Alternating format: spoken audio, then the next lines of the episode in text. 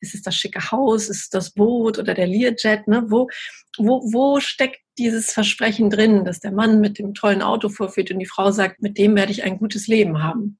Und das ist so ein Schlüsselphänomen, wo man dann als Forscher vorsteht und sagt, da kommt das Neue in die Welt. Und äh, diese Phänomene gilt es halt zu finden. Und dann haben wir das weiter ausgeforscht und sind dann letztendlich auf die Definition gekommen, ein Mann verführt eine Frau heutzutage, indem er ihr verspricht, ich helfe dir, das zu werden, was du sein willst. Female Zeitgeist. Der Podcast für starke Frauen, die mit beiden Beinen im Leben stehen. Hi und herzlich willkommen zur letzten Episode von Female Zeitgeist in 2019. Mein Name ist Aische und heute haben wir Zeitgeistforscherin Christine Ratz bei uns im Interview. Christine ist Kulturwissenschaftlerin und dem Geist der Zeit auf der Spur. Sie berät Unternehmen darin, wie sie im Produkt- und Marketingbereich den Nerv der Zeit treffen. Und darüber sprechen wir heute. Wie sie das genau macht, was sie dabei immer wieder auch interessant findet und inwiefern unsere Gesellschaft aktuell im Wandel steckt, das erzählt sie uns heute hier im Interview. Am Ende des Interviews hat sie auch wirklich noch eine sehr, sehr schöne Botschaft an uns alle. Und ich fand, das ist äh, der perfekte Abschluss für dieses Jahr. Und ja, wünsche euch jetzt erstmal viel Spaß beim Zuhören. Herzlich willkommen bei Zeitgeist, liebe Christine. Dankeschön. Du bist Kulturwissenschaftlerin und Zeitgeistexpertin. Was genau macht eine Zeitgeistexpertin? Eine Zeitgeistexpertin untersucht den Zeitgeist. Das hat sehr viel damit zu tun, wie sich ähm, Gesellschaft wandelt, wie sie sich entwickelt. Ich persönlich komme ursprünglich aus der Trendforschung und habe dann irgendwann mal gemerkt, dass es nicht mehr darum geht, äh, vier, fünf, sechs äh, Trends vorzustellen, die man zu folgen hat, sondern dadurch, dass in heutiger Zeit so viele Menschen am Zeitgeist mitarbeiten, habe ich dann irgendwann festgestellt, dass es viel wichtiger ist, dass man so eine Idee davon hat, wie Zeitgeistdynamik eigentlich funktioniert und wie daraus dann eben auch Trends sich entwickeln, dass man also eher so einen Blick fürs große Ganze hat und sieht, äh, innerhalb welcher Themen sich die Gesellschaft ähm, hineinentwickelt und wieder hinausentwickelt. Wer nimmt deine Dienste als Zeitgeistforscherin in Anspruch? Für, für wen ähm, stellst du diese Informationen ähm, auch zur Verfügung? Das ist super unterschiedlich. Ähm, ich habe viele Jahre gearbeitet, eben auch für so Global Player wie ähm, Procter Gamble oder Unilever.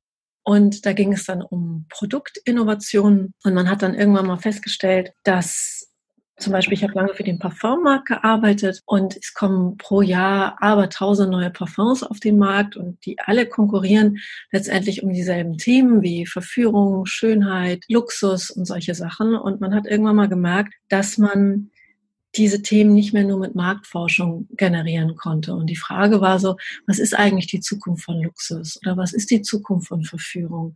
Und wie kommt man da eigentlich ran, wie der Zeitgeist Verführung definiert? Weil Verführung ist letztendlich auch ein Versprechen und man verführt heute anders, als man das noch vor 50 oder 100 Jahren gemacht hätte. Und diese Informationen kann man sehr gut durch Zeitgeistforschung ermitteln, weil man sich anguckt, wo gibt es neue Phänomene, neue Filme, Bücher oder ähm, andere Themen, wo schon angefangen wird zu zeigen, wie muss Verführung in Zukunft aussehen, dass wir uns eben auch davon verführt fühlen. Und somit habe ich sehr viel für Innovationsentwicklung gearbeitet, um zu gucken, wie äh, sich wirklich solche gesellschaftsrelevanten Themen tatsächlich weiterentwickeln? Wo ist das Neue daran? Wo, wo kommt das durch, dass wir wieder sagen, oh ja, toll, will ich auch, möchte ich auch haben? Und ähm, von dort aus hat sich das dann, dann auch bei mir dann weiterentwickelt. Ich bin dann äh, Dozentin geworden, habe an verschiedenen Hochschulen doziert, dann als großen Kunden die katholische Kirche gewonnen im ganzen deutschsprachigen Raum. Und da waren die Fragen dann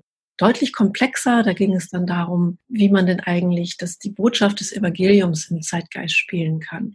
Und dann habe ich irgendwann mal gemerkt, dass man mit Zeitgeist auf zwei verschiedene Arten arbeiten kann. Man kann sich überlegen, was ist die Zukunft von, also Verführung, Männlichkeit, Kindererziehung, all solche Sachen. Aber man kann sich genauso überlegen, gibt es neue Resonanz für? Also wenn man jetzt etwas hat, was Substanz hat, wirklich ein großes Fundament hat und wo man sich vielleicht auch wünscht, dass das überdauern soll, muss man das nicht immer gleich den Trends und dem Zeitgeist überantworten und sagen, es muss alles anders werden, sondern man kann sich auch gucken, Gibt es neue Sehnsüchte in der Gesellschaft? Gibt es einen neuen Wunsch zu hin der Botschaft zum Evangelium, das ganz anders ist als vor 50 oder 100 oder von mir aus 2000 Jahren. Und somit habe ich mit denen nochmal angefangen, anders zu arbeiten, was Zeitgeist angeht. Und ich mache eben viele Interviews, ich schreibe Artikel, ich schreibe Bücher, ich halte sehr, sehr viele Vorträge auf den unterschiedlichen Events. Das ist von äh, Betriebsräten bis über ähm, Unternehmer, über, also ganz unterschiedlich, weil ich insgesamt sage, es gibt einen ganz besonderen Blick, den man auf Zeitgeist haben kann. Und dann kann man lernen, mit Zeitgeist zu arbeiten, egal aus welcher Branche man kommt. Wow, das ist auf jeden Fall mega spannend und da war jetzt schon so viel drin. Und ich ähm, habe jetzt herausgehört, dass du sozusagen deine mh, mm, Daten daraus sammelst, indem du empirisch ähm, arbeitest, indem du äh, qualitativ und quantitativ Daten sammelst, richtig? Hauptsächlich qualitativ. Quantitativ eigentlich gar nicht, weil mhm. Wenn man versucht, etwas zu beforschen, was noch gar nicht richtig da ist oder erst mhm. in der Nische, also so wie gesagt noch in so einem ganz flüssigen Zustand in die Welt kommt, dann ähm, ist meine Methode die sogenannte Phänomenanalyse. Ich gucke mir wirklich an, wo, wo das Neue in die Welt kommt und interpretiere das und setze das in Beziehungen zu anderen Dingen, die es gibt. Und äh, das ist eine Technik aus der Kulturwissenschaft. So, so erforscht man zum Beispiel auch, wenn man irgendwo ganz fremd ist, in einer fremden Kultur und überhaupt keine Ahnung hat, wie das eigentlich mit denen miteinander funktioniert. Da hat man eben auch keine Möglichkeit zu sagen, bei uns zu Hause ist es so und dann gucke ich mal, ob ihr es genauso macht, sondern da geht es eben darum, das eigene wirklich zur Seite zu stellen und zu, wirklich zu versuchen zu gucken, an welchen Teilen kann ich mich hier festmachen, um wirklich herauszufinden, wie es bei euch funktioniert. Und das nennt man Phänomenanalyse oder auch unstrukturierte Beobachtung. Und so ähnlich äh, oder eigentlich genauso mache ich es auch mit dem Zeitgeist. Ich, ich schaue, wo Leute versuchen, das Neue in die Welt zu bringen, was entweder irritiert oder ganz anders ist, als wir es gewohnt sind. Vielleicht auch widersprüchlich ist. Also irgendwo, wo kulturell etwas entsteht, wo man sagt, was ist das denn jetzt? Und die meisten Leute gucken sich das an und würden es bewerten und sagen, also das geht ja gar nicht oder will ich nichts mit zu tun haben oder ganz schlimm oder viele sagen auch dann der Untergang naht. Und dann werde ich eigentlich erst so richtig hellhörig, weil ich mir denke, was hat das zu bedeuten? Warum macht dieser Mensch das jetzt so und so? Von welchem Gefühl, von welcher Motivation her, welche, welches Defizit spürt er in seinem Leben oder seiner Gesellschaft, dass diese Person das genauso macht. Und so fange ich an, dem Zeitgeist auf die Spur zu kommen. Das ist wirklich eine, eine ganz andere Art von Forschung, als wie man das äh, quantitativ kennt. Super spannend. Fangen wir vielleicht mal mit dem Thema auch Verführung an. Kannst du uns da vielleicht so ein konkretes Beispiel geben, damit äh, wir uns da besser auch hineinversetzen können oder das besser verstehen können, was das bedeutet und wie deine Arbeit da auch aussieht? Also verführen ist ja im Prinzip so ein großes Thema. Wir werden ja ständig verführt. Wir werden ja vor allen Dingen auch zum, zum Kaufen verführt und, und dass wir bestimmte Dinge tun, werden wir verführt. Verführung ist auch per se überhaupt nichts Schlechtes. Also ich finde, Verführung hat auch viel damit, damit zu tun, dass man sich auch inspirieren lässt. Aber die Verführung, mit der ich gearbeitet hatte, also ganz speziell im Parfummarkt, war, ähm, wie verführt ein Mann in Zukunft eine Frau? Mhm. Und das ist ja ein großes Versprechen. Das ist umgekehrt auch ein Versprechen, aber bleiben wir mal dabei. Und ähm, das ging ja viele Jahre und das geht auch sicherlich heute noch, aber wenn man jetzt guckt, was der Zeitgeist Neues bringt, ähm, über Status. Und ein Mann hatte in der Regel ähm, ein, eine bestimmte materielle Welt ähm, zu, zu erschaffen und die hat er dann der Frau vorgestellt und hat dann gesagt, ich lade dich ein, ein Teil von, von, meinem, von meiner materiellen Welt zu werden, dann geht es dir gut, du bist versorgt und so weiter und so fort. Mhm. Und die Frage ist, ob dieses Verführungsversprechen noch funktioniert. Und die, die Frage, die uns damals gestellt worden ist, was ist denn noch so das Symbol für diese Verführung? Ist es denn noch der, das heiße Auto?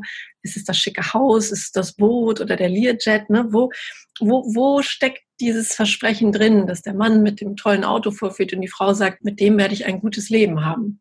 Wir haben halt festgestellt, dass durch die Individualisierungsprozesse, die in der Gesellschaft laufen, eben immer mehr Zeitgeistteilnehmer die Sehnsucht verspüren, dass ihr Leben zu ihnen passt. Also, dass sie was Eigenes in die Welt bringen, dass sie ihre Potenziale entfalten, dass sie ähm, sich selber kennenlernen und, und sie nicht irgendwie fremdbestimmt sind oder sie ein ein Leben führen, was ihnen gesellschaftlich verordnet wird, sondern etwas ist, was mit ihnen zu tun hat. Und das ist halt ein Riesenzeitgeist im Moment. Und dadurch verändert sich natürlich auch, wie ein Mann eine Frau verführt, weil auch Frauen ähm, wollen ja immer mehr ein Leben führen, was, was sie selber etwas angeht, wo sie sich ausdrücken können, wo sie, ähm, wo sie gestalten können. Und dann haben wir äh, geforscht und haben uns zu dem Zeitpunkt eben auch berühmte Paare angeguckt, wie, wie so die Beziehung zwischen denen gestaffelt ist. Was sind gerade so die Glamour-Paare, die wir bewundern und warum sind es jetzt gerade die? Wie sind die miteinander aufgestellt? Und wir haben, ähm, ich habe Interviews geführt am Yachthafen von Ibiza, um zu gucken, ob die jungen Frauen wirklich noch Interesse haben, auf diese Boote zu gehen und da zu stehen und eigentlich sonst nicht viel ähm, Anteil zu haben. Und das hatten die eben nicht mehr. Und da gab es diesen besonderen Moment, wo eine junge Frau mir völlig entrüstet sagte, was soll ich denn da auf diesem Boot? Da stehe ich den ganzen Tag passiv rum und gucke mir an, was für ein geiler Typ er ist. Auf gar keinen Fall. Sie meinte, wenn der mich kennenlernen möchte, dann kann der von seinem Boot runterkommen mich zum Eis einladen und herausfinden, wer ich bin. Und das ist so ein Schlüsselphänomen, wo man dann als Forscher vorsteht und sagt, da geht was. Da kommt das Neue in die Welt. Und äh, diese Phänomene geht es halt zu finden. Und dann haben wir das weiter ausgeforscht und sind dann letztendlich auf die Definition gekommen, ein Mann verführt eine Frau heutzutage, indem er ihr verspricht, ich helfe dir, das zu werden, was du sein willst. Und damit kann man halt wieder Marketing machen. Spannend. ich meine, du bist ja jetzt hier auch in der richtigen Zielgruppe bei diesem Podcast. Der heißt ja auch nicht umsonst Female Zeitgeist. Und ich glaube, viele unserer Zuhörerinnen können sich äh, definitiv in dem äh, wiederfinden, was du gesagt hast. Aus meiner persönlichen Erfahrung kann ich halt sagen, bin ich umgeben von Frauen, die jetzt keinen Versorger suchen, sondern eher einen Partner auf Augenhöhe, mit dem sie gemeinsam das Leben gestalten können. Ja, das, und das ist aber auch, das ist aber dem Zeitgeist geschuldet, dass wir da überhaupt, dass, dass wir diese Sehnsucht kollektiv so empfinden, wie du schon sagst, du kennst mittlerweile viele davon. Das zeigt eben, dass Zeitgeist uns irgendwann diese Perspektive eröffnet, dass wir alle so denken können und dürfen. Und das ist das Spannende an dem Thema.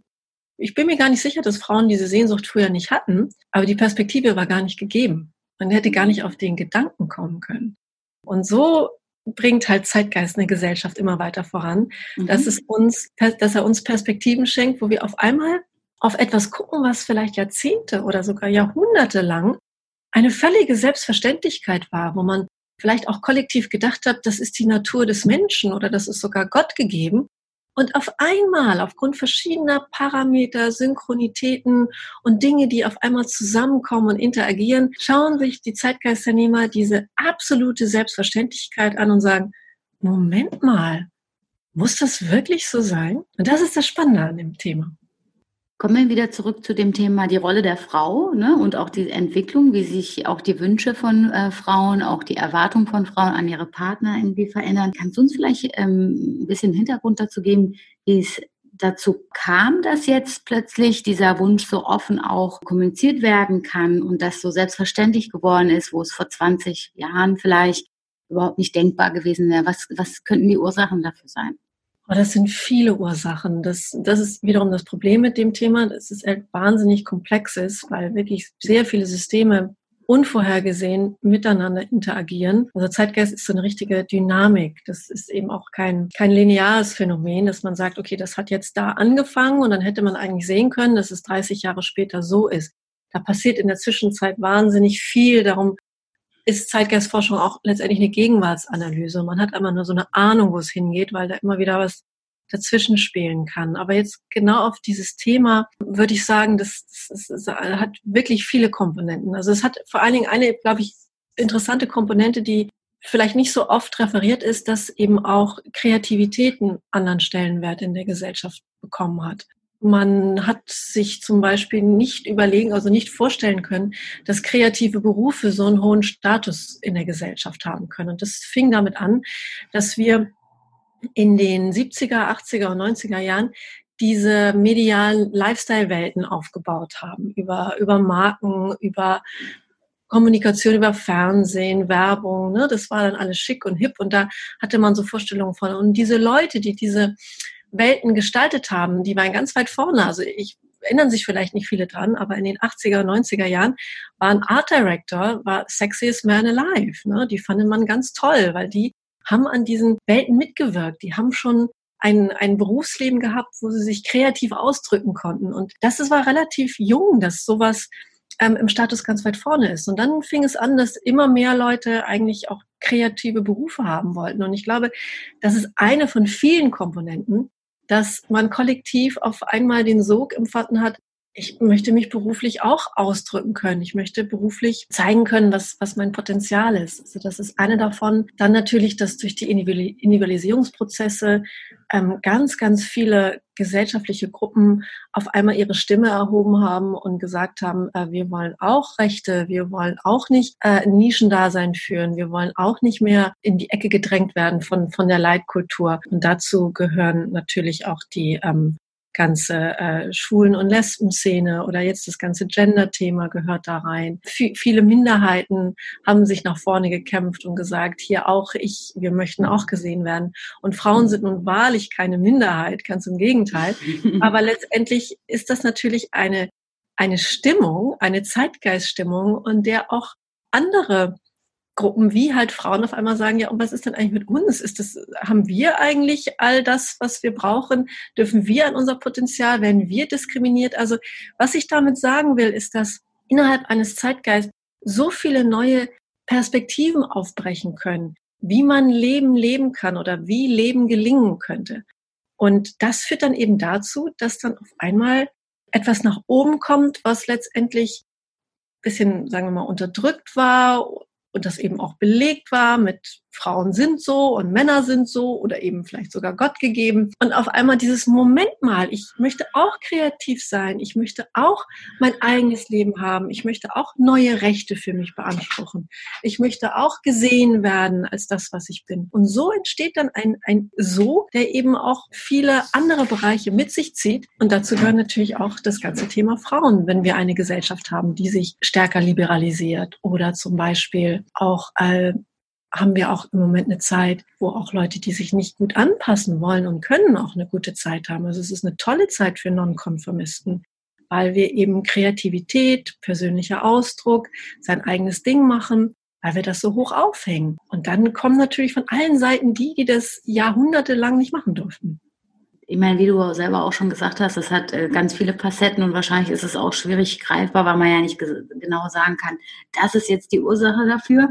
Ähm, von daher muss man das wahrscheinlich so gesamtgesellschaftlich betrachten und entsprechend wäre meine Frage, ist das so ein Phänomen jetzt beispielsweise auch mit ähm, Emanzipationsdrang von Frauen und auch ähm, zu sagen, Moment mal, wir haben hier auch einen Platz und Moment mal, wir haben auch ein Anrecht darauf, ähm, unser Leben so zu leben, wie es uns gebührt oder wie es uns auch gefällt. Ähm, ist das auch über Deutschlands Grenzen hinaus auch deutlich sichtbar als Phänomen? Also es ist auf jeden Fall europäisch-westlich ein sehr, sehr sichtbares Phänomen.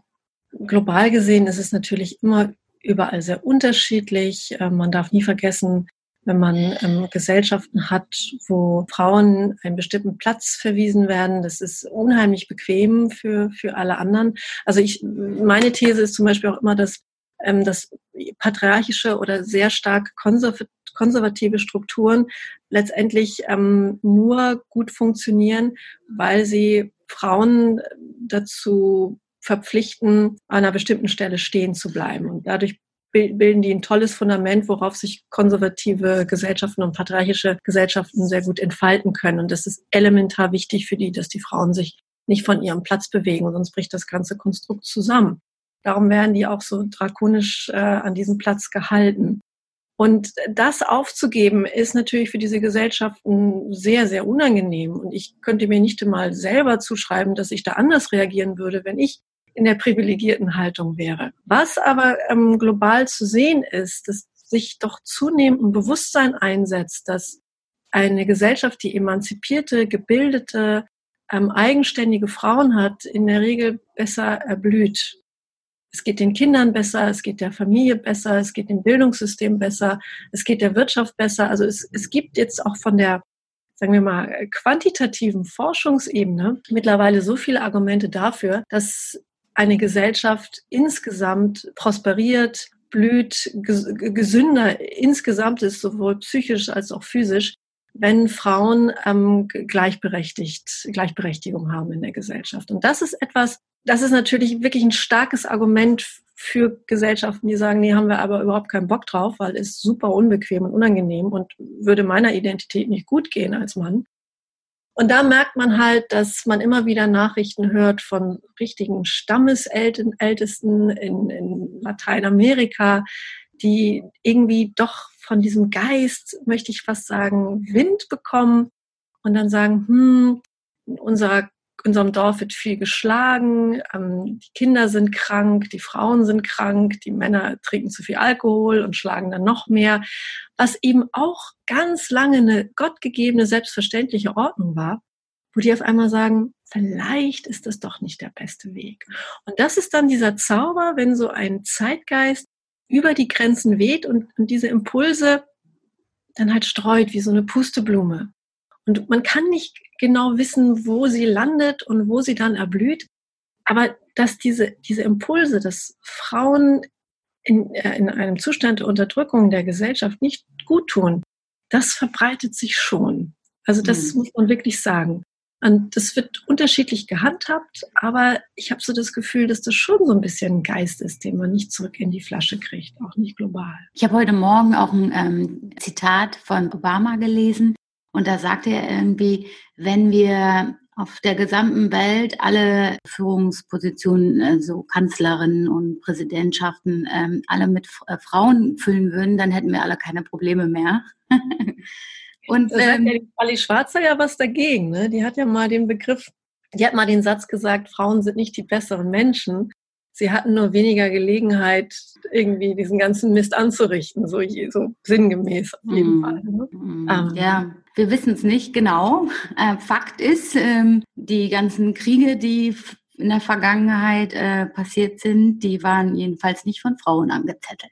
Die waren nicht von Frauen angezettelt. Dabei muss man aber auch sagen, Frauen sind auch letztendlich Kulturwesen, wie Männer auch, und die leben auch von der gesellschaftlichen Prägung, in der sie groß geworden sind. Ne? Und, und man, man kann auch sagen, Gesellschaften haben auch so eine Art kollektives Ego. Mhm. Und wenn dieses kollektive Ego sich damit beschäftigt, dass andere Kulturen weniger sind und niedriger sind oder erobert werden müssen oder was auch immer, mhm. dann machen da Frauen auch mit, weil das ihre Identität damit auch ähm, schützt und betoniert mhm. und sie sich besser fühlen. Ne? Also dass, dass Frauen grenzen sich auch nach unten hin ab oder sagen irgendwie, die sind so und so und die sind ganz schlimm.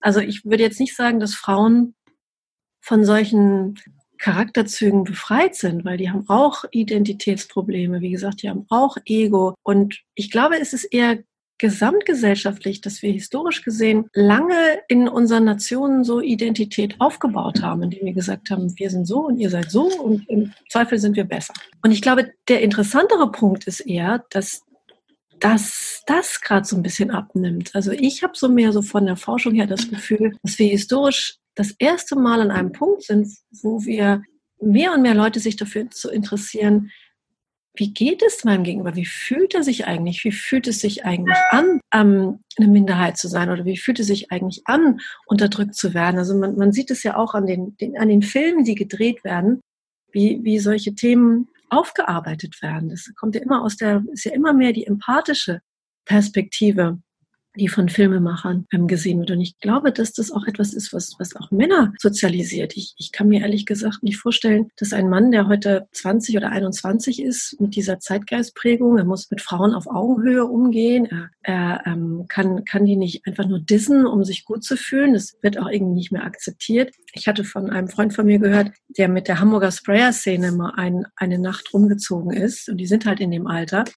Und wenn dann nur einer von denen sich gegenüber Frauen oder Mädchen abfällig verhalten hat, haben immer gleich alle gesagt, ey, was ist dein Problem? Ja. Und, und das ist doch der entscheidende Bewusstseinswandel, dass wenn einer sagt, das ist doch nur eine Frau oder die sind doch schwarz oder die sind so und so und die kommen von da und da, dass die anderen sagen, egal ob Mann oder Frau, was ist dein Problem? Was stimmt mit dir nicht? Und diese Perspektive ist doch entscheidend, dass eine Gesellschaft sich positiv entwickelt. Und ich glaube, das ist geschlechtsunabhängig. Das macht auf jeden Fall Hoffnung für die Zukunft. Ja, wenn dann nicht irgendwas wieder reinschießt. Ne? Aber zum Beispiel äh, Barbie macht ja unheimlich viel Zeitgeist im Moment, weil die ja auch viel angegriffen worden sind, ein bestimmtes Frauenbild. ähm, zu produzieren und die überschlagen sich gerade mit äh, Zeitgeistprodukten. Die haben jetzt zum Beispiel eine Barbie rausgebracht, die auf der einen Seite weiblich ist und auf der anderen Seite männlich. Das heißt, sie hat auf der einen Seite lange Haare und auf der anderen Seite kurze Haare. Und die Idee dahinter ist, dass man geschlechtsübergreifend ein Gefühl für beide Seiten bekommt. Also so eine Art Versöhnungsbarbie zwischen den Geschlechtern soll das sein. Und auf solche Ideen kommt man halt nur, wenn der Zeitgeist dann entsprechend inspiriert. Oder die haben jetzt auch eine ähm, Richterinnen-Kollektion rausgebracht, wo sie, also jede Rasse, jede Hautfarbe, jede Religion als Richterinnen rausgebracht haben. Absolut global. Das äh, ist schon spannend, dass sie das dann machen. Und bis so ein Großkonzern das macht, da muss schon viel Zeitgeistdynamik in Bewegung sein. Welche Rolle spielt denn Social Media in, in der Geschwindigkeit, in der sich der Zeitgeist entwickelt, aber auch in allgemein, was so die Trends und auch die neu aufkommenden Phänomene angeht? Also für mich ist Social Media jetzt erstmal, ich weiß, es wird auch stark kritisiert und äh, sagen auch viele, der Untergang naht und hier und da, aber ich finde grundsätzlich, was, was als Gesellschaftsexperiment an Social Media echt spannend ist, ist, dass so viele Menschen ähm, sich eigene Kanäle darüber schaffen können, ohne dass sie eine Institution fragen müssen, ob sie das dürfen. Also wenn man sich mal vorstellt, dass jeder Musiker, ähm, jeder Künstler, jeder Philosoph, ähm, also sagen wir alle diese Berufe, ähm, dafür hat man früher eine Agentur gebraucht oder eine Plattenfirma oder eine Galerie, die dir gesagt haben, du bist gut genug, dass du hier mitmachen darfst. Und das gilt auch zum Beispiel für, für junge Mädchen, die Model werden wollten oder sich als Fashion-Ikone darstellen wollten. Die äh, hatten auch eine Modelagentur oder eine, eine, eine, Zeitschrift, die gesagt hat, du bist drin oder du bist nicht drin. Hm. Und diese Institutionen sind ja weitgehend abgeschafft. Und das finde ich ein spannendes gesellschaftliches Experiment. Einfach mal zu gucken, was damit passiert. Und wenn du dich selber berufen fühlst heutzutage, dass du was besonderes Talent hast oder irgendwas, dann hast du die Möglichkeit, dir einen Kanal zu machen und das auszutesten. Und das finde ich an Social Media erstmal richtig, richtig spannend. Und ähm, dass das dann nicht so ist, wie sich die anderen das wünschen und dass die dann wieder sagen, dass da sind so viele Leute dabei und Idioten und hier und da. Ähm, das ist relativ uninteressant. Interessant ist das Experiment an sich. Und ich glaube, dass sich dadurch Zeitgeist natürlich beschleunigt, weil natürlich viel, viel mehr Leute am Zeitgeist mitarbeiten als vorher. Wenn man früher halt Institutionen hatte äh, oder halt einen Verlag oder Agenturen oder bestimmte Galerien oder auch die Schule oder die Kirche oder wer auch immer da den Deckel drauf gehalten hat, wer da durchkommt, dass das wegfällt. Und so viele Leute einfach sagen, hier bin ich, hallo, und eben auf Resonanz hoffen. Das bringt dann wieder andere Probleme mit sich. Aber erstmal ist es doch toll, dass so viele Leute für sich beanspruchen, äh, sich der Welt zu zeigen und auf Resonanz zu hoffen. Und dadurch beschleunigt sich das natürlich enorm. Und inspiriert mhm. sich wieder gegenseitig und man kopiert sich gegenseitig und dann guckt man hier, dann guckt man da. Und das ist natürlich ein relativ unkontrollierter Raum, aber ähm, ich finde schon, dass, dass die Gesellschaft das gebraucht hat, weil wenn man für alle diese Dinge immer Institutionen hat, dann wird das natürlich auch steif und fürchterlich und die Leute, die das bestimmen, sind dann auch fragwürdig. Ja, absolut. Und ich glaube auch, ähm, was bei Social Media auch so spannend ist, das ist einfach so demokratisiert worden, wie du ja auch selber sagst. Und dadurch werden auch ähm, Sachen sichtbar, die sonst früher nie hätten eine Plattform bekommen. Und entsprechend ist da auch eine, eine größere Vielfalt an Themen, an Meinungen. Klar bringt das nochmal andere äh, Herausforderungen mit sich, aber dennoch ist ja auch jede Meinung erstmal ähm, wichtig, um äh, gesamtgesellschaftlich auch voranzukommen. Ne? Ganz genau. Gesellschaft bedeutet ja Prozess. Und ich werde oft gefragt, also wie gesagt, diese Haltung, dass der Untergang naht, weil sich irgendwas verändert, es wird sehr, sehr oft an mich herangetragen. Also ich kriege E-Mails von Menschen, die sagen, äh, Frau Fratz, ganz ehrlich, ich habe hier beobachtet, äh, junge Leute setzen sich nicht mehr, stehen nicht mehr auf, wenn, wenn ältere Leute in der Bahn sind. Wie soll das werden? Was ist, wenn die, die ähm, an die Macht kommen, armes Deutschland und so weiter? Das, ähm, ich, ich kann da in dieses Horn also nie mit hineinblasen, weil letztendlich muss man sich gucken, was haben denn die jungen Leute heutzutage an anderen Fähigkeiten erworben, denen, denen es früher gefehlt hatte. Zum Beispiel diese ähm, eine andere Liberalität, eine andere Empathie, auch Andersartigkeit gegenüber. Das ist doch etwas, was unsere Gesellschaft dringend gebraucht hat. Und das wird dann oft nicht gesehen. Und im Großen und Ganzen, was ich auch an Zeitgeist sehr in interessant finde, und das beschleunigt sich eben auch über Social Media, ist, dass wenn ein Thema, wo alle denken, das muss so sein und das gehört so, wenn das anfängt zu bröckeln, dann kriegen die meisten Leute furchtbar Angst und es wird alles ganz schlimm. Aber sie sehen letztendlich nicht, dass das Thema in der Regel ja fast bereinigt wird. Also ein schönes Beispiel dafür, das ist auch ein Frauenthema, ist das ähm, Thema Mutterschaft. Ist ja auch gesellschaftlich ein völlig überladenes Thema. Das ist so erstaunlich, dass jeder seine Erwartungshaltung über Mutterschaft äh, auch hinausposaunen darf und auch Müttern auf der Straße sich sagen darf, wie, wie, wie, ob die am Telefon sein dürfen, wenn sie ihr Kind schieben und so Sachen. Ne? Also das ist, das ist natürlich so eine heilige Kuh in, in der Gesellschaft. Und nun weiß man ja, dass zum Beispiel ähm, Akademikerinnen äh, angeblich immer später Kinder bekommen und damit auch weniger. Und das ist natürlich auch so ein Thema Frauen und Bildung und dann kriegen sie keine Kinder und oh Gott und, und Deutschland stirbt aus und was ist mit dem Rentenvertrag und, und dem Generationsvertrag und so weiter. Aber was eigentlich wirklich interessant ist, dass man das nochmal überforscht hat, warum Frauen, die akademisch äh, ausgebildet sind, so spät und so wenig Kinder bekommen. Die haben nämlich ihren Anspruch an Partnerschaft verändert, mhm. der früher halt einen anderen Fokus hatte. Und diese ausgebildeten Frauen beanspruchen für sich, dass sie in ihrer Partnerschaft Kommunikation, Nähe, Austausch, Intimität, Augenhöhe, ne, die haben eine andere Erwartungshaltung teilweise auch an ihrem sexuellen, äh, sexuellen Erleben, all die Sachen. Und die finden dafür einfach keine geeigneten Männer, weil der Zeitgeist die noch nicht herangeprägt hat. Und das ist zum Beispiel auch einer der Gründe, warum die so spät oder gar keine Kinder bekommen. Und das ist in solchen Statistiken, kommt das gar nicht zum Tragen, weil dann immer wieder aus der alten Perspektive interpretiert wird, anstatt dass man sieht, welche Information steckt dahin, wo was sich noch verändern und wo neue Chancen sind, damit das wieder neu zusammenwächst und vielleicht sogar besser wird. Und genauso ist es zum Beispiel, dass man im Moment das Phänomen hat, dass gerade in der Influencer-Szene immer mehr Frauen unter 25 äh, ähm, geplant Kinder bekommen. Und das ist jetzt noch kein Massenphänomen, dass man den Rentenvertrag retten könnte, aber es ist ein ernstzunehmendes Phänomen, weil wenn man diese Frau mal interviewt, da hatte ich eine, das war super spannend, das, hatte eine Studentin von mir, hatte mir das erzählt, die hatte das nämlich als Abschlussarbeit. Ähm, die hat erzählt, ich habe mein ganzes Leben lang gehört, dass Kinder zu bekommen nur zu Problemen führt. Also ich habe dann kein Geld, keine Freiheit. Ähm, ne, das passte zum alten Zeitgeist dann noch, aber zum neuen nicht mehr. Ich, ich kann mich nicht selbst verwirklichen und ich muss damit so lange warten, bis es dann eben fast zu spät ist. Und die hat sich dann gedacht, was ist eigentlich, wenn ein Kind ein Glücksmacher ist und kein Problemmacher? Und diese Perspektive ähm, ist halt großartig, weil der Zeitgeist ihr diese Perspektive wieder geschenkt hat, weil sie ihr eigenes Ding machen darf. Das ist im Moment erlaubt. Das ist sogar nur ein Status. Und sie hat sich gedacht, wenn ich ein Kind jetzt bekomme, dann kann ich doch auch selbst gestalten, wie ich es großziehe, wie ich das mit meinem Job handhabe und so weiter und so fort. Und hat dann auch beschrieben, dass sie sich noch nie stabiler gefühlt hat.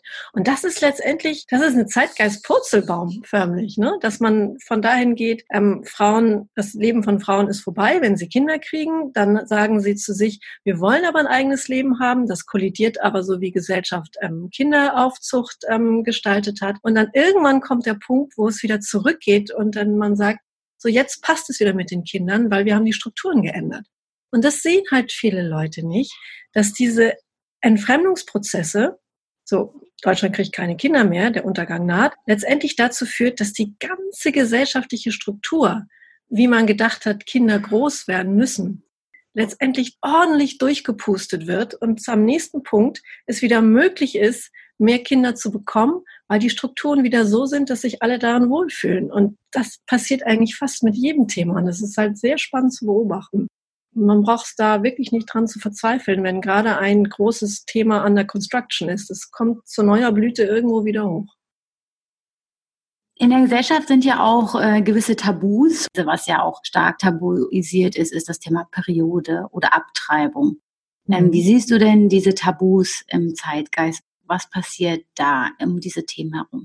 Da passiert natürlich wahnsinnig viel und das ist dann auch wieder dem geschuldet, was irgendwie lange unterm Deckel gehalten worden ist. Dann sagt wieder, huch, hier bin ich, ich möchte auch Aufmerksamkeit. Also es sind ja so gerade so diese Biografien, die jetzt rausgekommen sind. Ich glaube von Michelle Obama ganz weit vorne, die hat sich ja auch mit dem Thema Fehlgeburten auseinandergesetzt und hat das ja auch ähm, in, in einen öffentlicheren Kontext ge äh, gezogen, wo sie auch halt Empathie und auch ähm, Solidarität unter den Frauen, die das erlebt haben, erzeugt hat. Und diese ganzen Themen, Periode, Abtreibung, Fehlgeburten, all diese ganzen Sachen, die früher immer wirklich immer unter dem äh, ja unter der Bettdecke gelesen oder besprochen worden sind, die die finden natürlich mit, dass Frauen generell sichtbarer werden, dass Frauen generell für sich die Anerkennung und und Position in der Gesellschaft beanspruchen, kommen diese Themen natürlich mit. Das gehört dazu. Das ist dann halt der ganze, das, das Ganze, was zum Frausein dazu gehört, das kommt natürlich ans Licht. Das ist klar. Und gerade bei dem Thema Periode, da hatte ich gerade eine Hamburger Unternehmerin kennengelernt, die haben das Unternehmen Kaiserschlüpfer. Das fand ich auch super spannend. Die haben sich überlegt, es gibt eigentlich überhaupt keine richtige Versorgung für Frauen, die einen Kaiserschnitt hatten die kriegen einen Kaiserschnitt und äh, zack, und man darf ja keine Schmerzmittel nehmen, weil man ja stillt. Und die müssen dann irgendwie damit klarkommen. Und letztendlich hat man da einen fetten Bauchschnitt und einen Säugling. Und die haben so mit einer Hebamme haben so Stützhosen entwickelt, die das gut zusammenhalten, die dem Torso auch Halt geben, wo man dann so Kühl- oder Wärmepads reintun kann, um die Narbe ähm, den, mit dem Schmerz umzugehen und so weiter. Und sind damit irrsinnig erfolgreich geworden. Und das, das Kaiserschnitt, ich weiß nicht, wie viele Jahrhunderte das das jetzt schon gibt, aber das ist das erste Mal, dass dann so ein Produkt auf den Markt geworfen wird, wo Frauen sich eben auch ihrer Themen, ihrer Probleme und eben auch dem, dem Wunsch, dass, dass dem auch Aufmerksamkeit geschenkt wird, überhaupt erst jetzt nachgehen. Die leiden halt nicht mehr still in der Ecke, sondern sagen, hey, was gibt's denn da für mich? Wie, wie kann ich mich jetzt hier helfen? Was gibt es, um mich jetzt zu unterstützen? Und das gehört natürlich alles zu diesem Prozess hinzu, dass, dass Frauen ihre Position in der Gesellschaft beanspruchen. Und die haben mir erzählt, dass die dieses äh, Kaiserschlüpfer in der Charité, in der Entbindungsklinik in Berlin vorgestellt haben. Und der Chef der, dieser Entbindungsklinik gesagt hat, das braucht doch kein Mensch. Das kannst du heute nicht mehr sagen. Es, es geht einfach nicht mehr. Das ist, das, das findet im Zeitgeist keine Resonanz. Im Gegenteil, das ist eigentlich unmöglich. Ne? Aber dass wir mhm. das als unmöglich empfinden und nicht kollektiv sagen, ja, er hat ja recht, das, da müssen Frauen durch. Das ist der Zauber von Zeitgeist, sich darüber bewusst zu machen. Warum jetzt? Warum sitzen wir jetzt davor und gucken uns so einen Klinikchef an und sagen, sag mal, geht's noch? Ne? Mhm. Warum Schön, dass er sich das als, als Mann rausnimmt, sich äh, darüber ja, genau. auch urteilen zu dürfen, weil er hat doch sowieso keine Ahnung davon. Ne? Ja, genau. Aber das, diese Perspektive zu haben, ihm so anzugucken und zu sagen und nicht, ah ja, ist ja der Chefarzt und wer bin ich denn schon und ah, die anderen Frauen leiden ja auch stumpf, ja, ist schon in Ordnung. Das mhm. ist der Zauber von Zeitgeist. Dass das auf einmal, dass da neue Selbstverständlichkeiten hochkommen. Und du dir so einen anguckst und sagst, wie bitte? Ne? Und, äh, und das, das, das ist halt mit diesem Thema oh, Periode. Ne? Es gibt ja mittlerweile die süßesten Bücher über Periode, um das äh, junge Mädchen nahezubringen. Und interessanterweise, dieses Unternehmen Kaiserschlüpfer arbeitet auch an so einer Menstruationsbox für fürs erste Mal. Und da ist sogar ein kleines Büchlein drin für die Väter und die Brüder, damit sie sich informieren können. Das ist mhm. Zeitgeist. Oh. Welche Themen ähm, siehst du denn noch so gerade aufpoppen, die es ähm, so nicht gegeben hätte vor noch zehn Jahren, sage ich mal, auch um das Thema Frauen und die Rolle der Frau in der Gesellschaft? Also sagen wir mal so, die Themen, die mir noch fehlen, die aufpoppen, sind auf jeden Fall die Vereinbarkeit, Vereinbarkeit von Familie und Beruf. Was ich im Moment sehe, ist, dass es sehr viel Lifestyle gibt um, um Frauen und Kinder und es gibt wirklich schicke Sachen und kann man alles toll und hier und da. Aber letztendlich, wo mir eigentlich noch ein Aufbegehren von den Frauen fehlt, ist, dass sie letztendlich immer noch den Löwenanteil machen und dass sie letztendlich ähm, da immer noch so eine, so eine gesellschaftliche Selbstverständlichkeit ist, dass Frauen für ihre Kinder alles tun, dass die sich auch beruflich verwirklichen wollen und dann sollen sie zusehen, wie sie das hinkriegen. Und das ist so etwas, wo ich so denke, da fehlt mir noch das, das große letzte Aufbäumen, dass das eine, eine gesamtgesellschaftliche Verantwortung ist, dass Kinder in, in die Gesellschaft kommen und dass sie groß werden. Ich finde im Moment von, von der rechtlichen Seite auch, ist für eine Frau in Deutschland Kinder zu bekommen eigentlich ein Privatvergnügen. Mhm. Weil dadurch, dass sie den Löwenanteil macht, ähm, hat sie, also viele Frauen leiden gesundheitlich auch darunter und sie leiden eben auch finanziell drunter. Und, und das ist immer noch so ungefähr, ja, das ist doch die Mutter. Und das ist für mich so ein Relikt aus so Zeiten, wo man Frauen das alles hat schultern lassen. Und das fehlt mir noch so ein bisschen. Im Moment ist mir das ganze Thema fast ein bisschen zu Shishi geworden, wo man irgendwie nicht so richtig merkt, dass man letztendlich äh, immer noch in dieser Rolle ist, die es heißt, ähm, du darfst es jetzt alles, du kannst es jetzt alles, wir finden es gut, aber wenn du, ähm, wenn du daran irgendwie die Kraft dafür irgendwann nicht anwendest, wenn du irgendwie Burnout hast, wenn du keine Rente hast, wenn du weniger finanzielle Mittel dadurch zur Verfügung hast, dann ist das halt so, weil du bist die Mutter.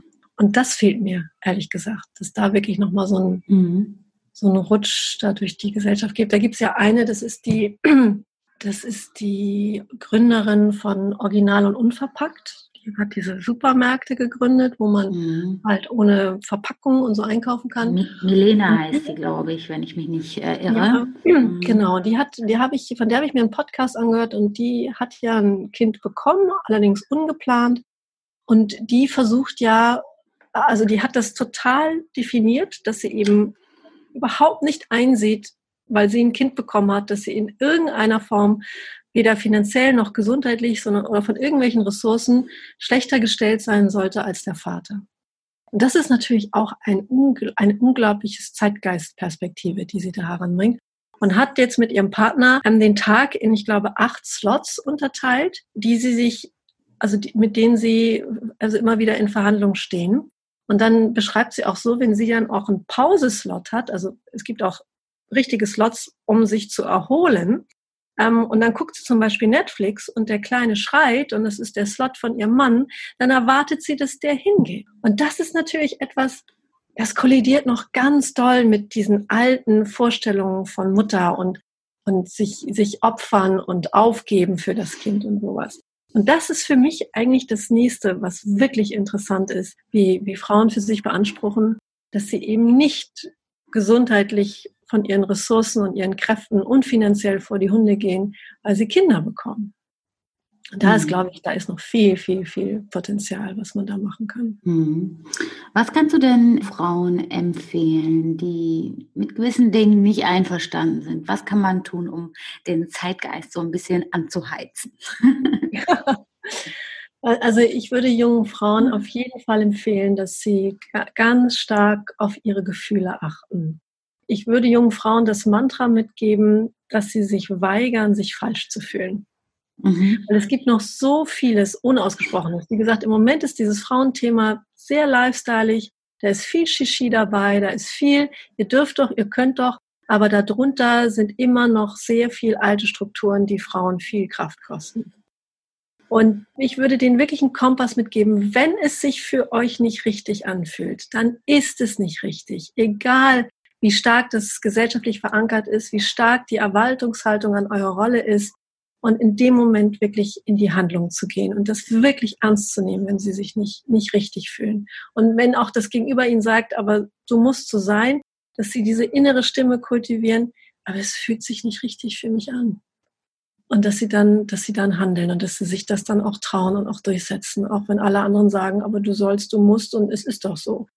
Und ich glaube, es gibt noch so, so viele Teilbereiche, wo, wo diese Glaubenssätze auf Frauen zugehen. Und wenn man diesen inneren Kompass hat, warum fühlt es sich dann nicht richtig an?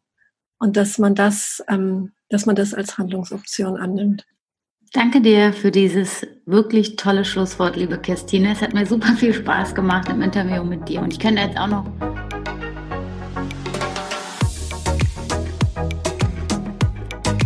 So, meine Lieben, das war das Interview mit Zeitgeistforscherin Kirstine Fratz. Ich fand das Interview wirklich sehr, sehr cool und habe eine Menge Denkanstöße für mich mitgenommen und habe mich auch oft in, in den Beschreibungen des aktuellen Zeitgeist definitiv wiedergefunden. Wie ging es euch damit? Lasst es mich gerne wissen, wie üblich über Instagram oder per Mail. Zudem habe ich noch ein Update in eigener Sache für euch. Und zwar wird es im Januar keine Podcast-Episode geben. Ich gönne mir eine kleine Winterpause, weil ich an einem anderen Projekt noch arbeiten möchte und dachte, so eine kreative Pause passt vielleicht ganz gut, um dann auch neue Ideen zu sammeln und kann euch aber auch jetzt schon sagen, dass ich schon eine Menge toller Ideen für nächstes Jahr auch habe. Aber wenn es darüber hinaus noch jemanden gibt, den ihr total gerne hier im Podcast hören würdet, dann lasst es mich wie immer gerne wissen. Wir hören uns dann am 3. Februar wieder. Bis dahin, macht's euch hübsch, kommt gut ins neue Jahr und passt gut auf euch auf.